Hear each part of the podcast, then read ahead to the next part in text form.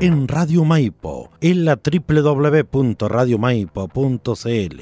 A continuación comienza su programa de cine, literatura y artes, conducido por Lía da Costa, Creare, un espacio de crítica, comentarios y entrevista para informarte de la actualidad en el mundo de las artes y conocer los temas relacionados con el cine, documentales, series, libros y artistas que a todos nos interesan. Bienvenidos y bienvenidas a Creare con Lía da Costa.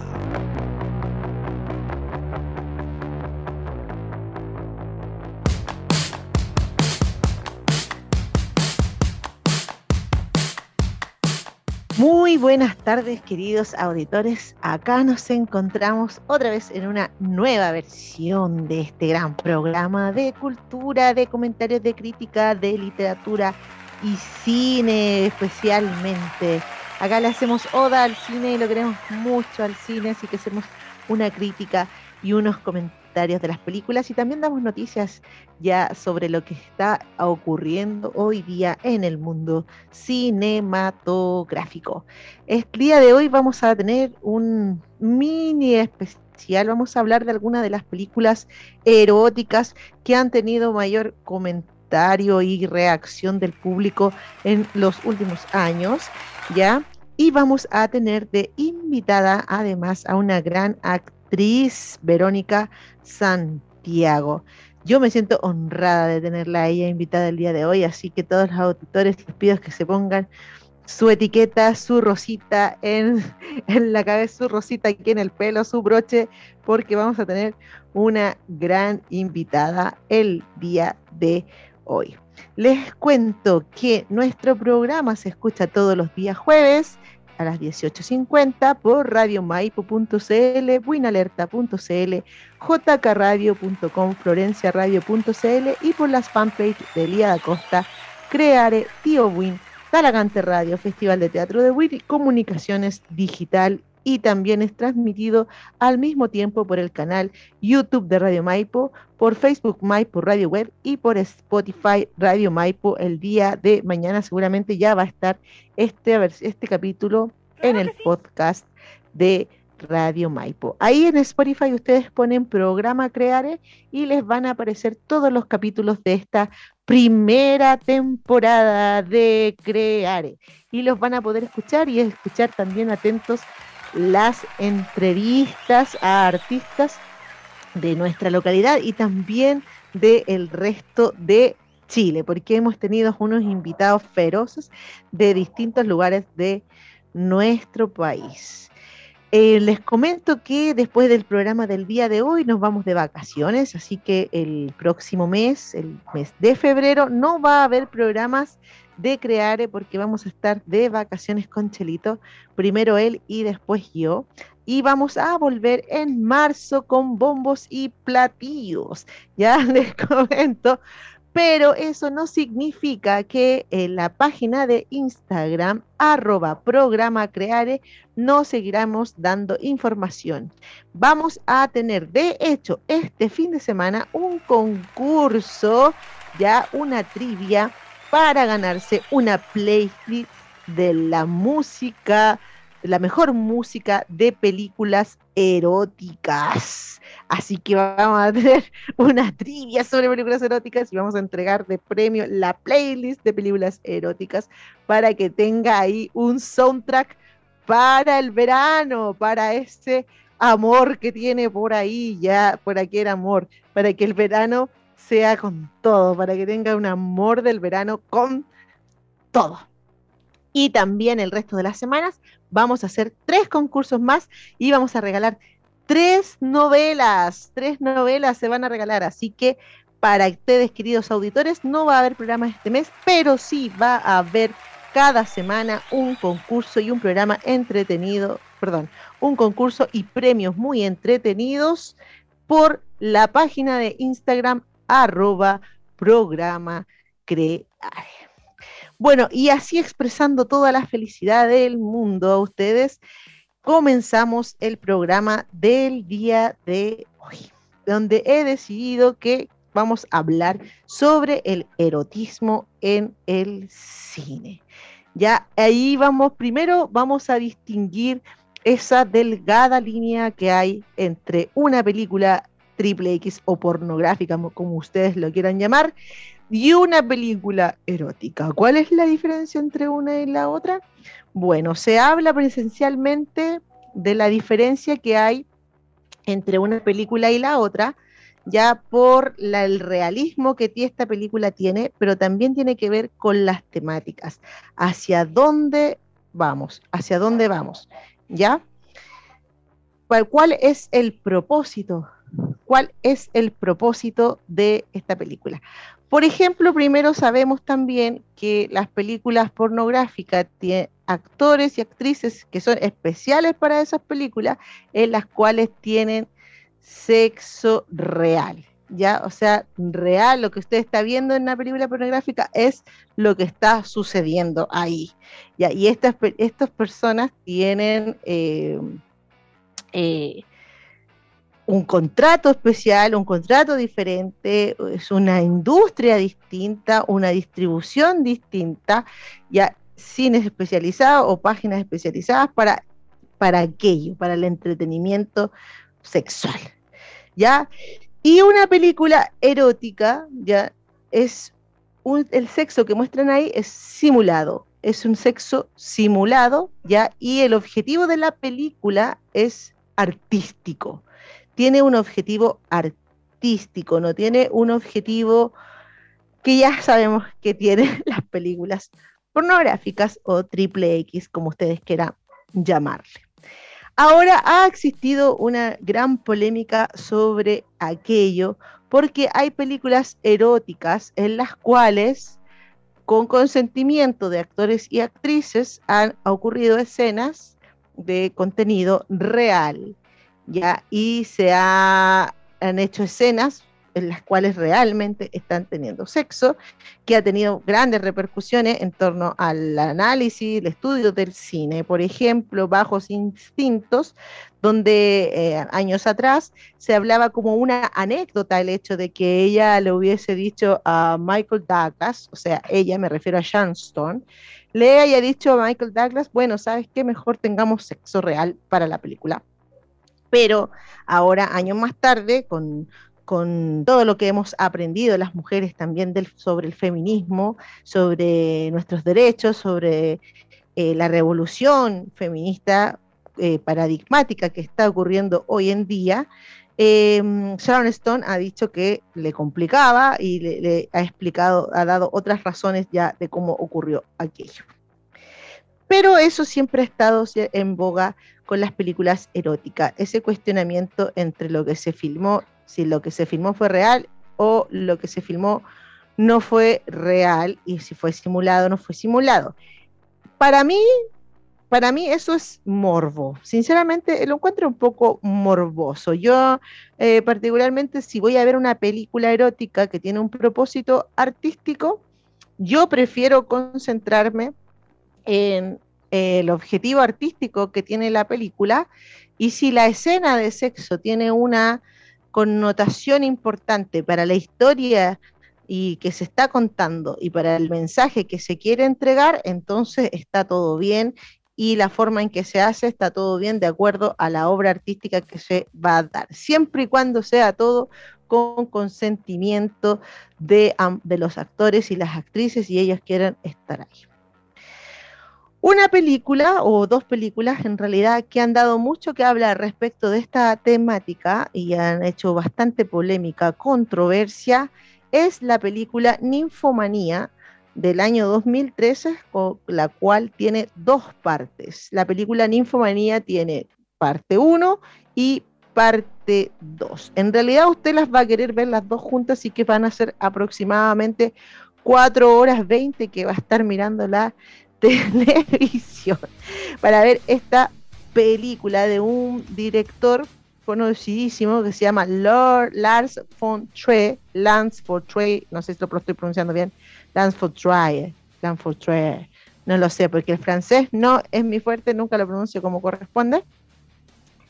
Y este, esta película, esta, este, esta película tuvo muchas colaboraciones de actores y actrices como la Uma Thurman, Christian Slater, William Dafoe, ya entre otros. Por lo tanto, yo harto que hablar porque las escenas de los protagonistas de la um, Stacy Martin con Shia Levofu, Levofu, creo que se pronuncia así, el, el jovenzuelo de Transformer, sí, el jovenzuelo de Transformer 1 y 2 y 3, dieron mucho que hablar porque eh, creo que algunas de las escenas son reales y otras son simuladas. Pero se dijo, pero ¿por qué hacen escenas reales si ellos no, son actores porno? Y además se utilizaron también en algunas escenas actores y actrices del mundo cinematográfico de la pornografía. Por lo tanto, acá Lars von Trier cruzó la línea que yo les estaba contando divisoria entre una y otra y eso transformó la película, le dio mucha polémica en el exterior. Pero hablemos de la película en sí. Acá estamos viendo una propuesta eh, súper interesante sobre el erotismo ya, em, y la concepción del placer que tiene o que se tiene hoy en día sobre lo que las mujeres sienten o experimentan a la hora de tener sexo y cuál es la importancia de aquello. Entonces hay una propuesta interesante que es eh, que tiene que ver con el sexo como se ve desde la mirada de la sociedad y cómo las relaciones sexuales tienen categorías y tienen eh, eh, reglas que cumplir ya como para que se cumplan los paradigmas de una pareja, por ejemplo, monógama, o, o lo que debe hacer una mujer con respecto a su sexualidad. Ya, eso es lo más interesante de la película, ya porque habla de las concepciones que se tienen desde la iglesia cristiana, desde el catolicismo, habla del pecado, ¿verdad? Del deseo, el placer, eh, del el adulterio, y cómo, esos conceptos van perdiendo valor en la medida que el, sentido del placer se va, va cambiando igualmente. Acá tenemos una mujer que está herida en un callejón, que es rescatada por un hombre mayor que es aficionado a la lectura, que vive solo, que ha tenido una, una, vida de monje, digámoslo así, solamente se ha dedicado a leer en su vida nada más, encuentra a esta mujer herida, ella no quiere que él llame a, a, la policía y por tanto se la lleva a su casa y la ayuda, la cura porque está toda mal herida y ella le cuenta su historia. Ese es el contexto, ese es el marco de la película Ninfomanía 1 y 2. Aviso inmediatamente para aquellos que quieren ver esta película con propósitos, con los otros propósitos con los que se ven las películas, pornográfica no, lo, no, no les va a resultar, porque esta película, si bien es cierto, tiene muchas escenas de sexo explícito, no es una película para disfrutarla, es una película que te produce muchas ideas en la cabeza, mucha repulsión también, te da cosas, te da miedo, te, te, apretuja, te, te, angustia ya, y no tiene un propósito de entretenimiento, sino que tiene un propósito más filosófico. La joven le cuenta que de ella desde su infancia sabía que era ninfómana y cómo lo descubre, cómo esto se va desarrollando y cómo esto va modificando su vida hasta el punto de que ella se transforma y es una adicta al sexo y cómo esta adicción ya le ha perjudicado a ella como una enfermedad grave. Pero finalmente ella cómo empieza a aceptar su condición de ninfomana y cómo logra vivir de esta manera hay referencias a la ninfomanía universal, como de eh, otras ninfómanas famosas, como la prostituta de Babilonia, o también la esposa de Claudio en la antigua Roma, eh, y otras, otras mujeres que eh, tenían esta condición. Y se va analizando cómo, cómo se enfrenta esto en la sociedad y cómo ella lo va sorteando. Ahora hay algunos momentos que son bien claves de la peli, por ejemplo, cuando él le pregunta a ella qué pasaría si ella hubiese sido hombre Ya, y ahí es muy interesante porque uno se da cuenta de que el ser hombre te da una, te proporciona la aceptación de la sociedad de una manera más amplia respecto de tu sexualidad. Como que al hombre se le justifica eh, muchas cosas por alimentar eh, su deseo sexual, sin embargo a las mujeres no se les justifica nada si la mujer está en pos de alimentar su deseo sexual, incluso al contrario, es castigada y es sentenciada y juzgada. Ese es el análisis que se hace de esta película. Para mi gusto, creo que es un proyecto demasiado ambicioso. Eh, siento que era bueno el objetivo, hacia dónde quería ir, dónde se quería dirigir esto, pero hay después momentos y recovecos de la historia que para mí son innecesarios para contar lo que se quiere contar. Por lo tanto, de pronto se puede hacer un poco, un poco tedioso. Creo que la primera parte es mejor que la segunda, está mejor enfocada, mejor condensada. La segunda parte, si bien es cierto, te, da las respuestas que te plantean en la primera, igual se hace un poco larga y se va perdiendo un poco el objetivo del, de, lo que está ocurriendo ahí o de lo que se pretende entregar. Y el final, eh, bueno, ahí cada uno verá si le gusta o no le gusta los giros que tiene el final. Eh, maravillosa la actuación del Stellan Skarsgård, que es uno de los actores que más me gusta a mí, que ver para que lo puedan ubicar mentalmente en sus cerebros, es el amigo de Thor, el amigo científico de Thor, ¿ya? y también es el, el, gordo volador de Duna. Ese actor es el Stellan Skarsgård, ya que es papá del actor que hace It, que hace del payaso en It, y también es el papá del actor que hace de Tarzán en la última versión. Ese es Stellan Skarsgård, es un tremendísimo actor. Hay una participación de la Uma Thurman que es increíble, que está muy bien actuada ya. Y también de Christian Slater, que es el papá de la, de la protagonista. Eh, y el, el, personaje de William Dafoe también tiene mucha importancia. Bueno, es que William Dafoe es William Dafoe. Las mujeres que interpretan a la protagonista Joe, que se llama Joe, joven y vieja, es Stacy Martin y Charlotte Gainsbourg, que yo creo que a propósito se llama Joe porque en, Estados Unidos cuando una mujer se pierde se llama Joe. Joe. Siempre le ponen Joe a una persona, una mujer, un cadáver de mujer que encuentran sin identidad. Eh, siempre le ponen Joe Down. Entonces yo creo que el personaje se llama así para hacer alusión a eso, como para hacerlo metafóricamente la historia de una mujer sin identidad para comprender cómo llegó a un estado de eh, que en la que ha sido en que la han intentado asesinar. Eso es Ninfomanía. Está en Netflix. Ninfomanía parte 1, Ninfomanía parte 2. Y como le digo, véala con propósitos analíticos, filosóficos, de interpretación. Les va a afectar la psique. Sí, sí, les va a afectar la psique y los va a dejar pensando varios días. Pero eh, no la vean con otros propósitos porque no tiene esa connotación. Eh, hablando del erotismo, quiero eh, también Mm, hablar de otra película que es Ojos bien cerrados. Ojos bien cerrados. White Shoot Eyes de 1999, dirigida por Stanley Kubrick, protagonizada por Tom Cruise y Nicole Kidman cuando todavía eran pareja. De hecho, se dice que esta película afectó tanto su psique, su mente, que dejaron de ser pareja a propósito de esta película. Esta película es la última película de Stanley Kubrick que fue filmada completa en Inglaterra, más bien en el pueblo o el lugar donde vivía Stanley Kubrick. Y eh, es la última película antes de fallecer. ¿Por qué quiero mencionar esta película? Porque a mí me, la, la idea de la película Ninfomanía, ya sobre el erotismo y la sexualidad, y esta persecución del placer eh, desde el punto de vista de la mujer y también el cuestionamiento de la monogamia, me hizo recordar la película Ojos bien cerrados, en la cual la problemática que los amantes y esposos tenían era que eh, se habían aburrido ya de hacer el amor estaban aburridos de hacer el amor.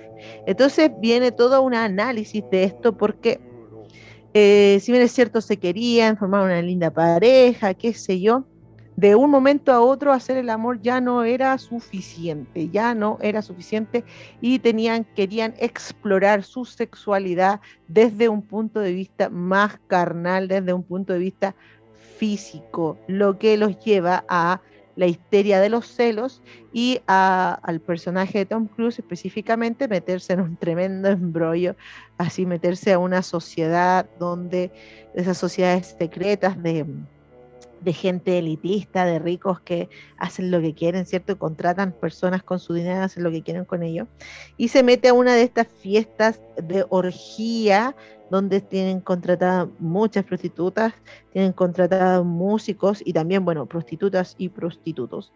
Ya, y termina metido en ese embrollo él en la búsqueda de esto que le incomodaba, ya que su esposa le cuenta, ni siquiera la esposa le alcanzó a ser infiel, sino que la esposa le cuenta que ella tuvo un sueño erótico con otro hombre y ella se lo cuenta en detalle y él no tolera el celo, los celos y empieza como en esta saga de venganza con su esposa.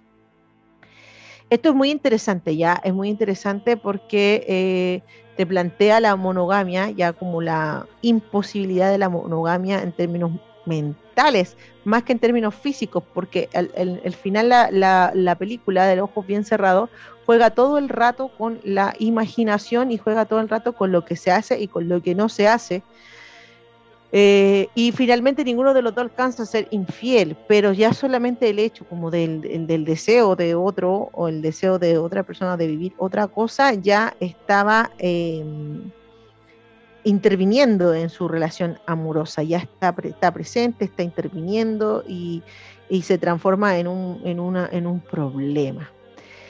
La solución al problema de ojos bien cerrados, y eso es lo interesante de la película, es, eh, ay, lo voy a decir en inglés, igual es un garabato, ya no, no, lo quiero decir en castellano porque en castellano suena más feo. Pero al final la, resolución del problema era que tenían que, le dice, le dice así específicamente, le dice, what we are gonna do, ¿qué vamos a hacer? Y le responde, we have to fuck. Ya, we have to fuck. Que hay una palabra en castellano, pero muy fea, no la voy a decir. Pero a lo que se refiere es que no solamente la pareja, para mantener viva la pasión, debe hacer el amor, sino que también debe tener sexo, ¿ya? Y el sexo distinto de la, del hacer el amor, o sea, el sexo pensando en el sexo, en el erotismo, en la pasión, pensando solamente en eso, o sea, transformar y estudiar, analizar y explorar ya el aspecto físico y sexual de mi relación para yo poder sacar adelante ya mi relación y también mantener la pasión viva. ¿ya?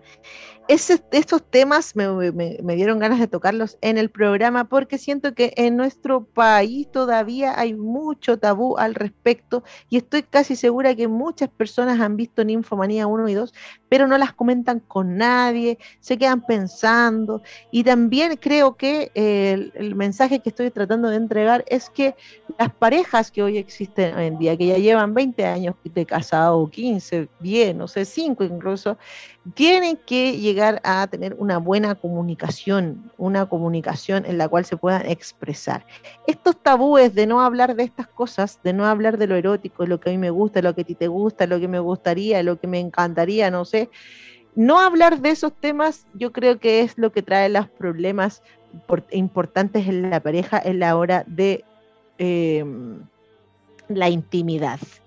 Eh, por lo tanto, hay que conversar las cosas, hay que aclararlas y también creo que los chilenos debemos sacarnos todas esas trabas que tenemos y empezar ya a conversar abiertamente de estos temas que son de adultos, pero que son importantes conversarlos y, poder tener un análisis sobre lo que es y significa el erotismo, que es tan necesario e importante en nuestras vidas, porque querámoslo o no lo queramos, somos personas sexuadas, somos personas sexuadas, ya y parte de nuestras necesidades es el sexo, ¿ya? Em, Ojos bien cerrados, es una película que eh, habla sobre estos tabúes, es una película que habla sobre estos procesos mentales en los cuales uno debe liberar su sexualidad o debe analizar su sexualidad desde el punto de vista de pareja. Y eh, muestra de forma gráfica lo que es la perversión igualmente y también lo tortuoso que se transforman estas ideas en la mente cuando no se expresan ni se realizan y es eh, la música, la imagen, todo ya te transporta a estos lugares. Así que esa yo creo que es una película obligada. La otra es Linfomanía 1 y 2 es para que ustedes eh, analicen tal vez eh, lo que es la sexualidad femenina y cómo nuestra sociedad ha ido mitigando o mitigaba la sexualidad femenina. Y ojos bien cerrados ya es ya para que empecemos a hablar en otros tonos sobre la temática.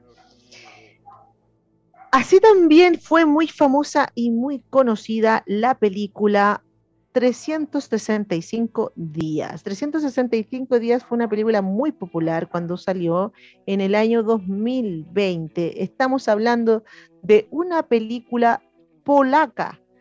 Polaca. Yo, si hubiese sabido que la película era polaca, la habría visto mucho antes, ya porque me encantan los polacos. pero no, no sabía que era polaca, así que la vi ahí, no me llamó para nada la atención, qué sé yo, no la vi pero es una película polaca que se trata de un, em, un gángster, un mafioso siciliano que, eh,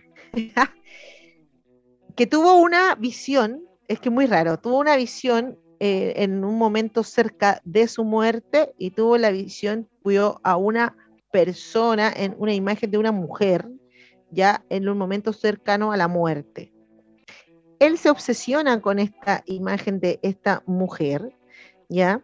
De hecho, incluso la manda a pintar de acuerdo a las descripciones que él daba. Y eh, años más tarde la ve, la ve. ¿Quién es esta mujer? Esta mujer es una eh, polaca que está de vacaciones en Italia, eh, justo con su pareja para intentar revivir precisamente el erotismo, o sea, tratar de revivir su relación tal cual estábamos conversando de las películas anteriores, intentando revivir su relación. Eh, estos actores se llaman, bueno, Tomás Méndez y Bárbara Bialos, por si los conocen. Eh, y la película está dirigida, perdón, estos son los directores, quise decir, la película está dirigida por estos dos directores y es curioso porque eh, no creo que, no sé si me he topado antes con una película en la cual haya dirigido un hombre y una mujer juntos ya al mismo tiempo. Y eso me pareció muy interesante.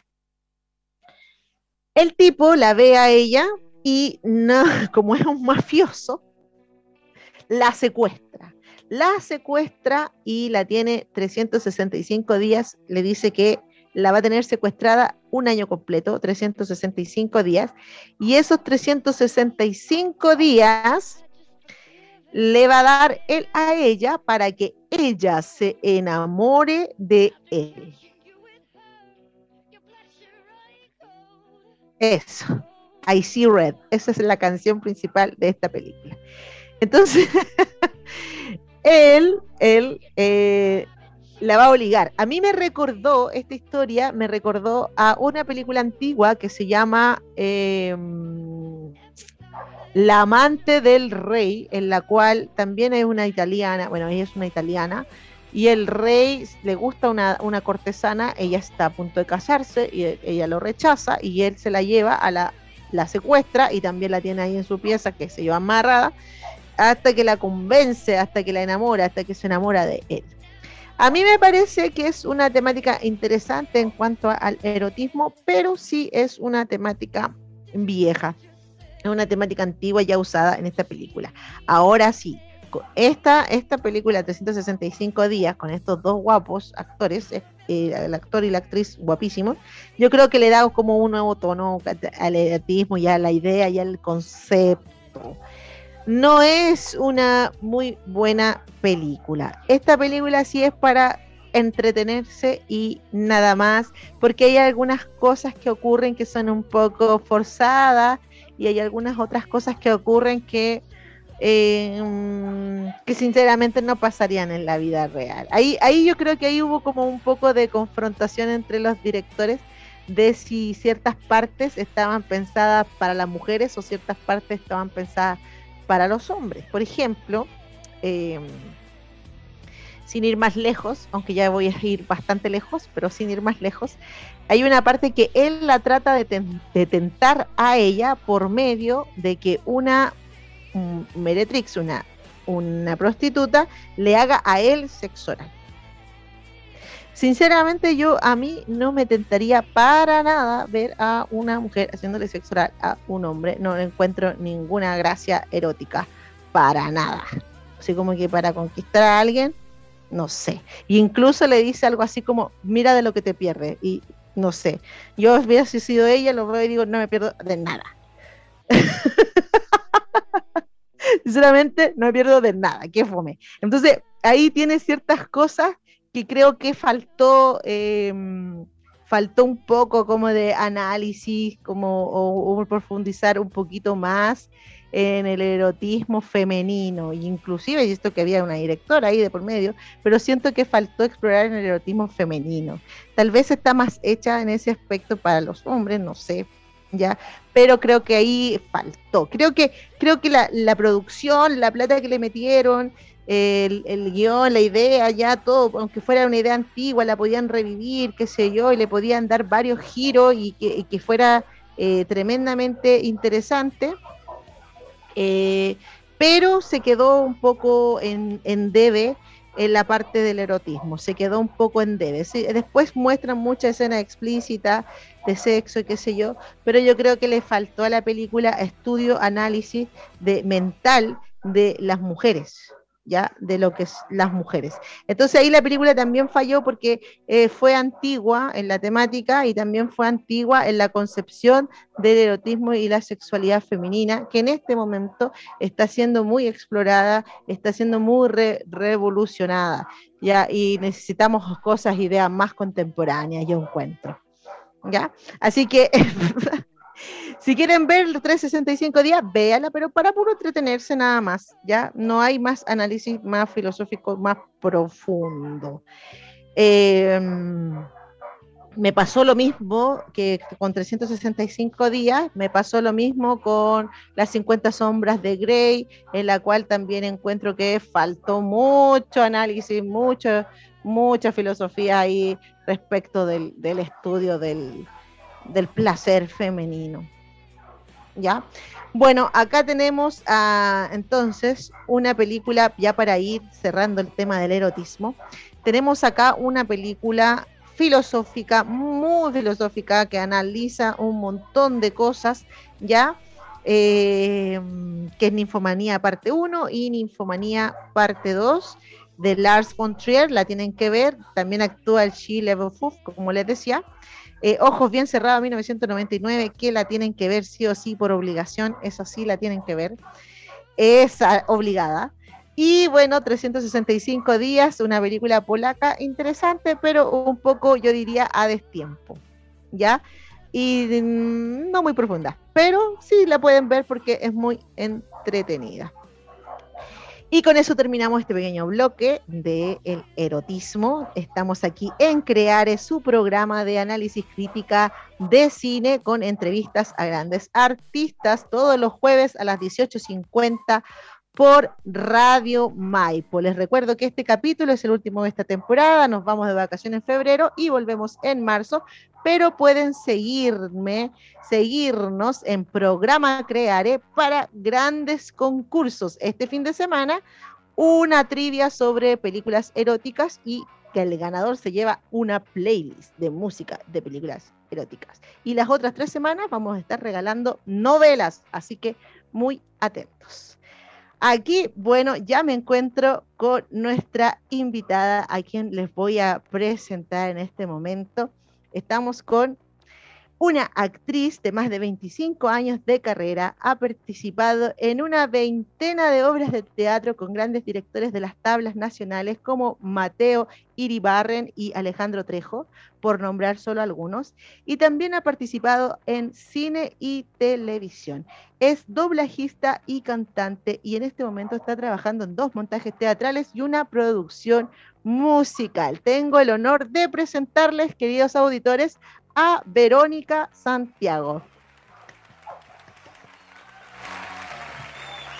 Hola Vero, ¿cómo estás? Prende el micrófono, lo tienes, lo tienes apagado. Pone, prende el microfonito. Ahí sí. Ahí. ¿Ahí? Ahí sí. Hola, hola. Qué buen recibimiento, decía yo.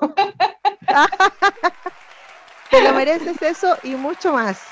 Muchas gracias, por estar con nosotros en, nuestro programa Creare, en el último capítulo de temporada, además, que dejamos siempre lo mejor para, para el final, ¿no? Gracias a ustedes por invitarme. ¿Cómo te encuentras hoy día? Bien, bien, sí, sin COVID. sin COVID, sí, porque ahora, ahora con la cantidad de contagio uno tiene que decir, hola, ¿cómo estáis? ¿Estáis con COVID o sin COVID? Claro. Así es nomás, Es, lo que, es lo que nos ha tocado vivir. Qué terrible lo que nos ha tocado vivir. Oh, Dios mío. Pero bueno, oye, Vero, la gente quiere saber de ti. Cuéntanos un poco. ¿Cuándo nace tu carrera de actriz y, por qué? ¿Qué es lo que te motiva a ti a la actuación? Bueno, esto nació hace hartos años, pues, eh, los 90. Em, bueno, realmente a mí lo que me motivó era como la... Eh, eh, yo tenía ganas de hacer algo que me, que me inundara, que me llenara mucho, que, que yo sintiera que, que, podía entregar, que entregar algo interesante. Y, me acuerdo que un amigo fue el que me llevó al, teatro, o sea, a él, él, estaba en una escuela y me llevó a sus a sus presentaciones y yo como que me enamoré así totalmente de lo que era la actuación. Dije, pero no me atrevía tampoco, o sea, era como que aquí quiero estar, pero yo lo veía como lejano y de repente me, me metí a una, a una escuela, primero yo estaba estudiando otra cosa, y después yo dije, no, yo mandé todo así como a la punta del cerro, y dije, no, esto es lo mío, me voy a meter a esto, y me una academia de teatro, y ahí empecé muy tímida, muy tímida al principio, y luego empecé a sacar mis cosas, mi personalidad, empecé a aprender mucho, mucho, mucho ahí de, lo que se trataba el teatro, el arte, el, arte escénico en realidad. Y mm, empecé a enamorarme totalmente de esa, de esa, de esta, de esta disciplina, como se, puede, se podría decir. Y aquí estoy todavía. Oye, Vero, y, y, de esas experiencias teatrales que ya te empezaste a coleccionar en tu vida, porque veo que aquí has participado en muchísimas obras de teatro, ¿cuáles consideras tú que han sido tu mejor experiencia? ¿Cómo ha sido este crecimiento como actriz y, en qué ha influenciado ciertas obras en tu vida? Bueno, yo empecé a muy temprana edad, después de que terminé recién mi escuela, a, en el Teatro La Batuta no sé si alguien lo pueda recordar, que ahora es un, como una especie de pub donde tocan música, pero en esa época era teatro. Y nosotros hicimos como una especie de comunidad, de comunidad nos fuimos a vivir ahí. Algunos se fueron a vivir ahí, otros, otros y, ahí hacíamos muchas obras con el Mateo Iribarren. El Mateo Iribarren era el director de, de ese lugar y dueño de esa casa. Y ahí empezó como mi trabajo profesional donde, donde en realidad eh, conocía muy grandes actores actuales, como por ejemplo Alejandro Trejo, el Max Corbalán, que ahora no está con nosotros, está en otra dimensión. Hace poco se nos fue. Em, y muchos actores, Julio Milostich, eh, Tigre Aguilar, bueno, que algunos deben recordarlos. Eh, entonces, eh, con ellos y empezar con la Brana Batman, que es una profesora muy, muy importante ahora en la universidad, que estuvo mucho tiempo haciendo teatro, ahora ya no, no está haciendo teatro, pero ella estuvo muy, muy metida en esto de, de las obras, haciendo como actriz, después se dedicó a dirigir. Bueno, y con ellos estuvimos haciendo diversas obras muy interesantes, dentro de las cuales estaba la Crónicas de una muerte anunciada de García Márquez, donde yo llegué ahí a audicionar. Fue muy loco porque audicioné y fui la única que audicionó. a mí me dijeron que era una audición. Y quedé al tiro, parece que como que pegué al personaje, no sé, era un personaje muy interesante, era como la más jovencita de la obra. Y, y ahí empecé como mi trabajo profesional y estuvimos haciendo un montón de obras. Eso fue como lo más, como así como, así como empecé mi trabajo profesional en realidad. Y ahí empezamos y seguimos haciendo obras, hicimos Galileo Galilei de Bertolt Brecht, estuvimos con crónicas eh, marcianas de Ray Bradbury, con, después que seguimos con el Alejandrito Trejo, que él, él dirigió la, la obra de de Ray Bradbury y también eh, dirigió, estuvimos con la obra de, mm, ay, ¿cómo se llama? La, la, la comarca del Jardín de Oscar Castro, que era una obra muy linda, muy, con mucha fantasía, con todo una, con un viaje que tenía este niño a su, a su niñez, todo lo que vivía, entonces era muy bonito. Y ahí seguimos, después de la batuta, seguimos con esta compañía, aparte, eh, haciendo esta obra y, y trabajando con, con él pues, en, posteriormente, después de que se terminó la batuta, que fueron varios años los que estuvimos ahí. Es interesante lo que cuentas porque es como un crisol de, de oportunidades donde se juntaban varios creadores, artistas y iban sacando cierto eh, obras antiguas, me imagino que con adaptaciones a la época contemporánea o más o, menos conceptualizando, pensando en la actualidad, pero eh, entretenido y bonito como fuiste creciendo eh, como actriz. Cuéntame, ¿cuáles son los personajes que más te gusta representar? ¿Cuál es la pega que te gusta más hacer?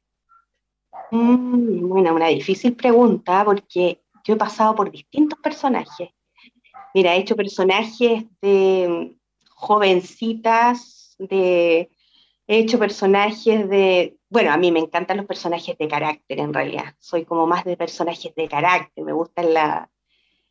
Me gustan ese tipo de desafíos. Hace un tiempo estuvimos haciendo una obra que se llamaba Desórdenes Mentales, donde yo hacía una fascista, acérrima, que me tuve que meter, introducir en un personaje como ese, que era una persona súper dura, que tenía muchos, hartos matices también, era como media lésbica también, tenía como un montón de cosas que yo lo encontré sumamente interesante, o sea, llegar a eso es un desafío para mí, era un desafío porque además teníamos distintas posturas, o sea, yo tenía una postura eh, social totalmente diferente al personaje pero tenéis que empezar incluso a querer al personaje, aceptarlo con todo lo que tiene. O sea, eso es como la idea de, lo que es ser actriz también, o sea, meterse. ¿Cómo influye la creación, por ejemplo, que porque, porque, por ejemplo, nosotros sabemos que el pintor pinta, ¿cierto? El escritor escribe, ¿verdad? Eh, el actor actúa ya. Pero la, la, creación del actor no es, no es, una cosa que quede ahí en un cuadro enmarcado. Y entonces es muy difícil distinguir el, proceso creativo de un actor. Cuéntanos un poco, para que los auditores lo sepan, ¿cuál es el proceso creativo que tú desarrollas como actriz para, construir un personaje? Bueno, primero nos juntamos todos, leemos un texto, bueno, primero te dan la obra, tú la ves, la lees, eh, analizas, eh, ves qué personaje te tocó, con quiénes interactúas interactúa, con qué otros personajes interactúa, cómo es el perfil psicológico de tu personaje, eh, cómo se mueve tu personaje. O sea, tú te vas imaginando toda una historia. Luego te, te haces un trabajo de mesa con los actores, que es súper interesante. Yo creo que una de las cosas más interesantes que pasa dentro de esto, ¿ah? ese análisis que se va haciendo, esas posturas que va teniendo cada actor, porque incluso tus, tus compañeros pueden intervenir en tu personaje y decir, yo veo este personaje de tal manera o yo veo tu personaje de tal Entonces, súper interesante también ese trabajo, ese trabajo como meticuloso que tiene el, trabajo de mesa, o sea, como llegar como a la esencia del personaje, em, pasar por distintas eh, etapas, eh, más que nada eso, o sea, creo que eso es lo que tiene interesante el, trabajo del, trabajo de mesa, que es súper necesario en el trabajo actoral posterior, creo yo. Entonces lo que, lo que tú expresas es que existen como dos, dos, dos aristas en la actuación. Una que es ya imaginar el personaje, crearlo dentro de tu mente, ya crearlo cómo va a ser y qué sé yo, y luego viene la representación, porque igual es, yo lo encuentro muy difícil, porque a veces uno se imagina cosas y cuando lo quiere representar se hace poco, se hace complejo igual, porque uno se lo imagina, wow, y luego tratar de representarlo, entonces hay que unir esas dos, esas dos partes, yo creo que en la parte de la representación ya entra como la técnica y, y todo ese, ese tipo de, de elementos. Como mujer, como mujer actriz, Em, tú que has visto el desarrollo del teatro los últimos 20 años, ¿cierto? ¿Cómo ha sido el, crecimiento de la percepción de las actrices o, de los paradigmas de actrices en, estos últimos tiempos? ¿Has visto algún cambio? ¿Cómo ha sido esta constante de ser mujer y actriz? Mira, yo creo que hay una variabilidad tremenda en lo que se hace en teatro ahora, pero creo que se ha pegado fuerte también el tema de la mujer de, lo que, de hablar del tema de la mujer, de lo que ha pasado con, la, con nosotras las mujeres. Y creo que eso es un punto súper eh, bonito e importante. Eh, mostrarlo, mostrar, mostrar la realidad de esta mujer, del machismo, con contraposición con lo que pasa con la mujer, qué es lo que quiere la mujer en contra de, este, lo que está pasando con lo que pasa con el machismo. Entonces, a eso a mí me, ha, gustado mucho esa evolución en ese sentido, o sea, que se pueda mostrar y que puedan haber cambios también, porque muchas veces se, se, habló de cosas en, en, el arte de cierta manera con respecto a la mujer y ahora eso es imposible, o sea, ya no puedes hacer eso, por ejemplo por ejemplo, si lo llevo al término del humor y todo. Entonces hay que, hay que tomarle el peso, hay que, hay que ver que ya la mujer ha cambiado y el ser humano está siempre cambiando y evolucionando. Entonces, creo que eso ha sido para mí súper eh, fuerte, importante, eh, mostrarlo. Claro, porque las temáticas han ido cambiando y en el rubro, el rubro mismo, así como del, los personajes que uno consigue o la forma que uno tiene de hacer teatro. ¿Has visto tú alguna diferencia importante? Em, las técnicas van cambiando también, ¿ah? va todo siempre evolucionando. Eh, creo que sí, o sea, se, se, puede hablar de un cambio, pero yo creo que igual es súper eh, bueno que también se tomen em, temas que ya se han tocado o obras que ya se han visto mucho, que de repente también se pueden ir transformando. Hay obras antiguas que de repente también se pueden ir transformando y eso es súper también interesante. O sea, que no la muestren de la misma manera que son. También se puede mostrar una, una obra absolutamente costumbrista y que también puede ser muy interesante verla como es. Como registro también. Como registro, claro. Sí, yo creo que sí, el, yo creo que el teatro ha ido evolucionando, pero creo que también es bueno mostrar cosas eh, antiguas. O sea, creo que no es, no está mal. Es parte del teatro, es parte del arte.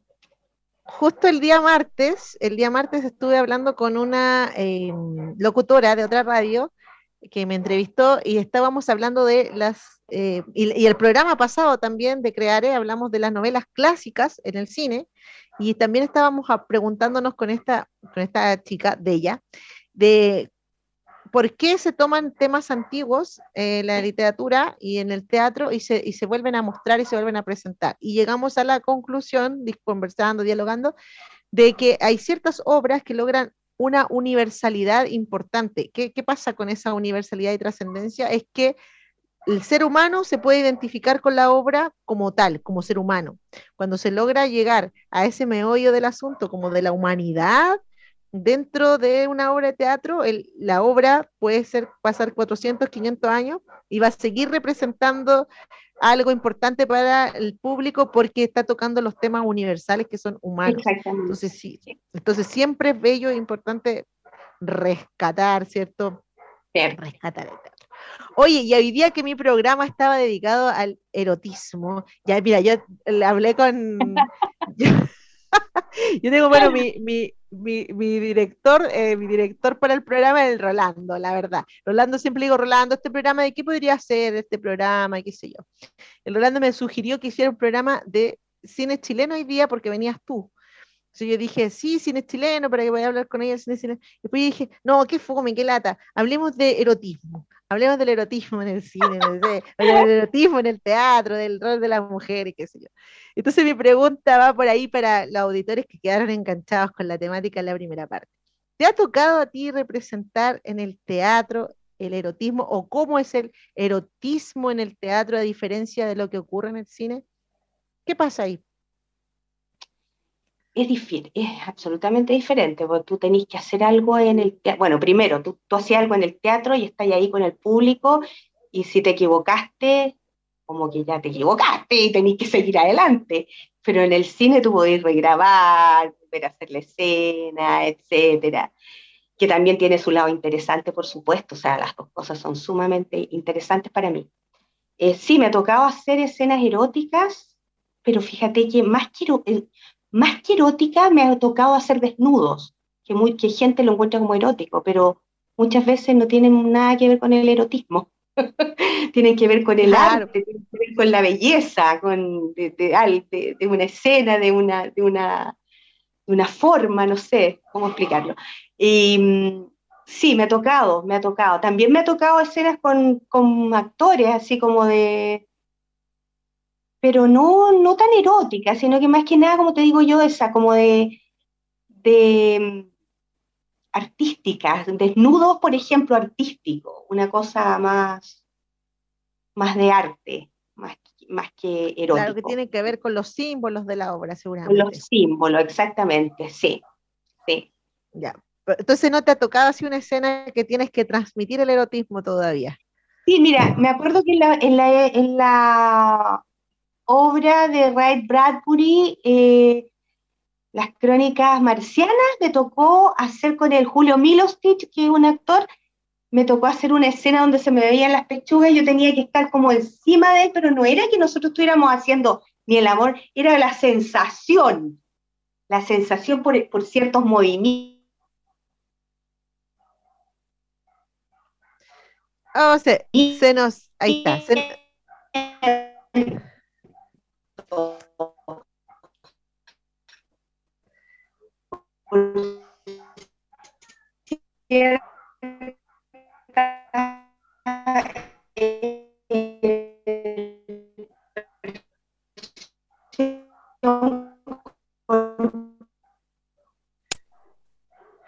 Oye, Vero, Vero, te quedaste pegada un momento y te quedaste pegada, te quedaste pegada en el erotismo. Yo creo que quedó el espacio así como para que todos se imaginaran lo que tú estabas hablando. no, no, te dijiste, no, pero tuvimos que hacer esto, no sé qué, y te quedaste ahí, yo creo que toda la gente se imaginó la tremenda escena erótica así. Pero no era tan, er, o sea, no era, era la idea del erotismo, pero no estábamos haciendo tanto, era más que nada por una cosa de... Eh, sinuosidad del movimiento, se puede decir, no sé, pero tenía que ser algo por el estilo. Eso, más que era nada. Más, era más representativo de, lo que significaba más que eh, representar una escena sexual. Claro, exactamente. Ah, vale, vale, vale. Qué, difícil, qué difícil. a, mí me han preguntado, por ejemplo, por qué no fui actriz, y yo creo que esa es una de las razones por las que no fui actriz, porque no, no, no soy del tipo de persona que hace esto y, yo lo hago. Yo creo que los actores tienen que ser súper entregados, así como dispuestos a todo. Sí, de hecho a mí me pasó que tuve que hacer un travesti en el Loco Afán. Estuvimos haciendo una obra que se llamaba Loco Afán del Pedro Lemebel. Una obra maravillosa, una obra heavy, fuerte, que tenía, que bueno, eh, que tenía muchos matices también de, eh, en cuanto a lo, a lo espectacular y por otro lado lo, este personaje campesino eran distintos. O sea, había, había por ejemplo, esas, esos travestis que son como con plumas, y por otro lado era como la contraposición con este travesti de campo, que quería ser madre y que se robó un niño, porque eran puras historias reales. Eh, policiales, así como que ese, este campesino que se había robado, este niño cuando llegó a Santiago, porque el niño le había dicho mamá, porque él, como se, se, puso a cuidarlo como nana, se disfrazó de nana y se puso a cuidar a este niño, y se disfrazó pues, de nana y, se, y, se, el niño en un momento, como no veía nunca los papás, le dijo mamá. Y esto le este personaje le produjo toda una historia, o sea, este niño está solo y yo estoy sola, y entonces yo necesito amor, yo necesito amor, necesitamos estar juntos, eh, yo lo puedo cuidar, amar. Bueno, y de eso se trataba ese personaje. Y, mm, y bueno, ahí pues sucedieron un montón de cosas con respecto a lo, a lo, a lo que significa el cuerpo, por ejemplo, la, la, cosa del cuerpo. Yo me había tenido hace poco a mi hija, a la Antonia, que tú la conoces, creo, ¿no? Sí, la, la he visto en fotografías. Ya. Entonces, la había tenido recién y mis compañeros me esperaron para hacer esta obra, para así como unos tres meses, cuatro meses, ya, listo, nos habíamos ganado como un fondar y todo. Y yo me pongo a hacer la obra y yo decía, pero yo estoy muy gorda para hacer esta obra, me sentía como, como está uno cuando recién pare, con las pechugas, con todo. Y el Alejandro me dice, así es el personaje, así tal cual. Imagínate, yo tenía que salir con el torso desnudo y en una escena tenía que salir totalmente desnuda. Y, yo, y uno dice, ¿qué hago? O sea, esto es lo que yo quiero siempre, he querido siempre hacer, que es mi pega, mi trabajo, mi vida, mi arte, y lo tuve que hacer, pues, así tal cual. Y ahí hay belleza también. O sea, de repente uno ve algo así. Claro, y eso, bueno, esos son los riesgos que tiene el teatro también, pues, o sea, hay que hacerlo nomás, pues, y si eres actriz, estás ahí entregada, te entregas absolutamente. Exacto. Oye, les cuento, queridos auditores, que la Vero no solamente es actriz, sino que también cantante, ¿ya? Así que le voy a preguntar sobre el canto. ¿Qué pasa con esto? ¿En qué momento entra el canto a, tu carrera artística? Desde siempre, fíjate, porque mira, en todas las obras que yo he estado, casi en todas, te puedo decir que en dos no, he tenido que cantar. Entonces, en todas las obras yo me he sentido cantante y actriz. Y... O sea que si hubieses nacido en Nueva York, que hubiese estado en Broadway todo el rato. no sé, bueno, puede ser. ¿Por qué no? Bueno, la cosa es que eh, así nace también, pues así nace como, como unido, las dos cosas unidas en realidad. Porque el teatro para mí es es un arte eh, importantísimo como el canto, porque a mí lo uní los dos. Entonces nace el canto también en esto y, y me lo tomé más en serio también. O sea, creo que empecé y dije, bueno, si me gusta, los tomo más en serio, empecé a, a indagar más, a estudiar y a cantar. Y ahora tengo un guitarrista con el que canto. Eh, nos vamos a lugares, eh, tenemos, eh, ahora tenemos un encuentro hace eh, el próximo sábado, este sábado, tenemos un, y el siguiente y el subsiguiente, tenemos cosas que hacer con, con el canto. Pero ha sido una experiencia súper linda también es algo diferente, pero que también está unido con el teatro. O sea, para mí está unido, las dos cosas para mí están unidas. hay gente que no, porque hay gente que canta y no es actriz, pero para mí está unido. Así que yo creo que cuando uno se para en un escenario y se, y se siente con esa energía, está el público, ya está ahí entre, entre que está ahí entregando todo, lo, el cantar entregas todo, entregas tu vida también como en el teatro, entregas tu vida al, al actuar. O sea, claro, no, hay, no lo concibo de otra manera. Un canto sin interpretación eh, no, no pasa nada, no pasa nada un canto sin interpretación. Entonces, muy, muy fundamental. Por eso yo creo que yo creo que aquí en Chile tenemos la mala costumbre de, mm, de divorciar las artes unas de otras, así como, ¿tú eres cantante o eres actriz? ¿Qué eres tú? Mm. Como que incluso te juzgan por eso, yo lo he sentido así como, bueno, ¿qué eres tú? ¿Vas a actuar o qué? y en realidad no, no debiera ser así, sino que debiéramos incluso, yo creo que complementarse todas las artes de una u otra forma y todos deberíamos, los que nos dedicamos al arte, los artistas, todos deberíamos explorar y conocer distintas em, disciplinas artísticas y desarrollarlas de la mejor forma posible, porque yo creo que no hay obra más linda en la cual se mezclan todas las artes, ¿cierto? Una obra de teatro donde se mezclan todas las artes, lo plástico, la música, la musical. Es, es lo maravilloso. Mm. Exacto. Oye, em, tuve la oportunidad de ver un videito muy hermoso de ti cantando en el homenaje a Patricio Mans póstumo, ya que no tenía la intención de ser póstumo, pero finalmente fue así. Eh, me, te quiero preguntar sobre esa experiencia. ¿Cómo fue para ti eh, participar de ese evento y, cantar, precisamente, interpretar en, esa ocasión? Uy, fue terrible. fue muy fuerte. No, fue fuerte porque la verdad es que yo me veía con este inmenso teatro, con millona de gente, rodeada de cantantes, pero de mucha trayectoria, que eran maravillosos, y de repente yo aquí, y que me encontrara en este lugar cantando una canción que la adoré, que, era de, que es de Patricio Mans, muy bella, que no es muy conocida, y yo dije, aquí está la mía, voy a ocupar el teatro y la el canto. También, pues sí, soy las dos cosas. Entonces, lo hice de esa manera y fíjate que incluso eso me sirvió para sentirme con más propiedad donde estaba. Fue una experiencia muy, muy hermosa, muy sublime para mí. No sé si lo hice bien o lo hice tan lo hice mal, pero me encontré que como lo sentí yo y como lo sentía el público, me encantó. O sea, eso eso, eso para uno es impagable.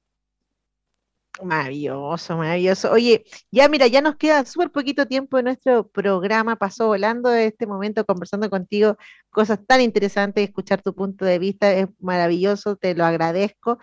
Este espacio que queda ahora es para ti, para que tú, si quieres promocionar lo que tú estás haciendo, hablar sobre algo actual o tirarle un mensaje a nuestros auditores, este es el momento. Así que todo el micrófono para ti, Ibero, para lo que quieras.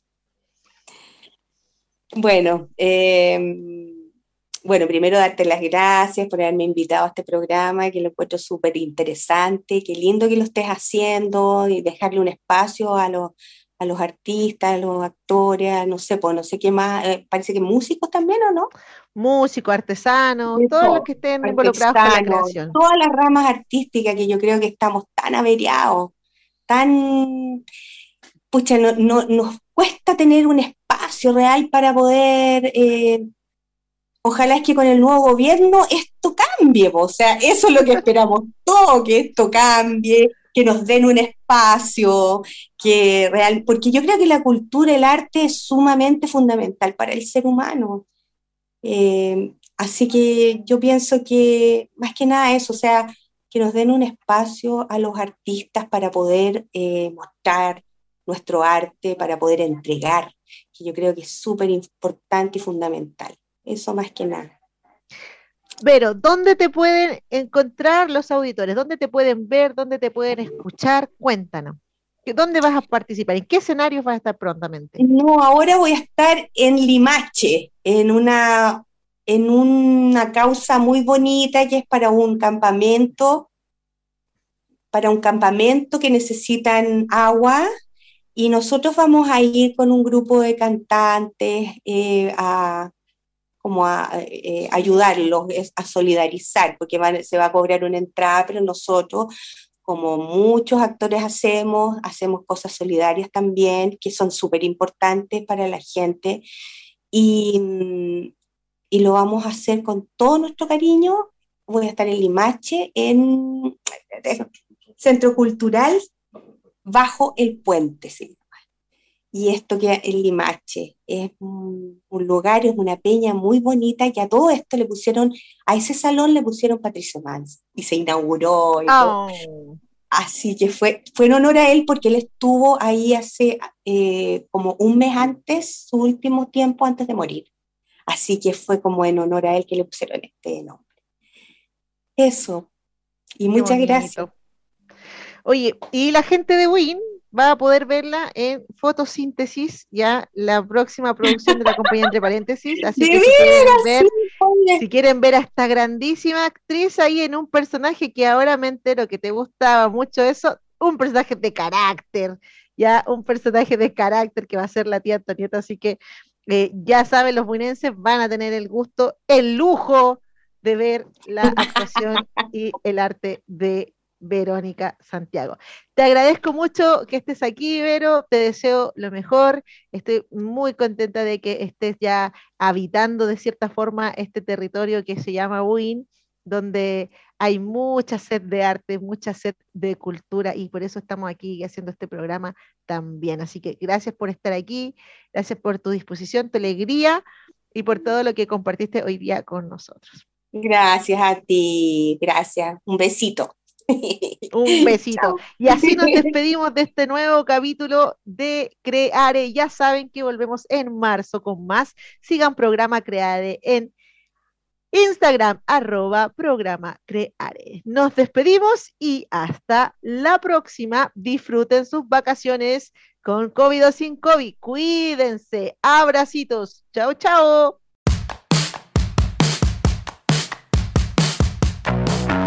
Radio Maipo presentó Creare, un espacio de crítica, comentarios y entrevista para informarte de la actualidad en el mundo de las artes y conocer los temas relacionados con el cine, documentales, series, libros y artistas que a todos nos interesan. La próxima semana, en este mismo horario, Lía da Costa volverá con su programa de cine, literatura y artes. Hasta el próximo programa.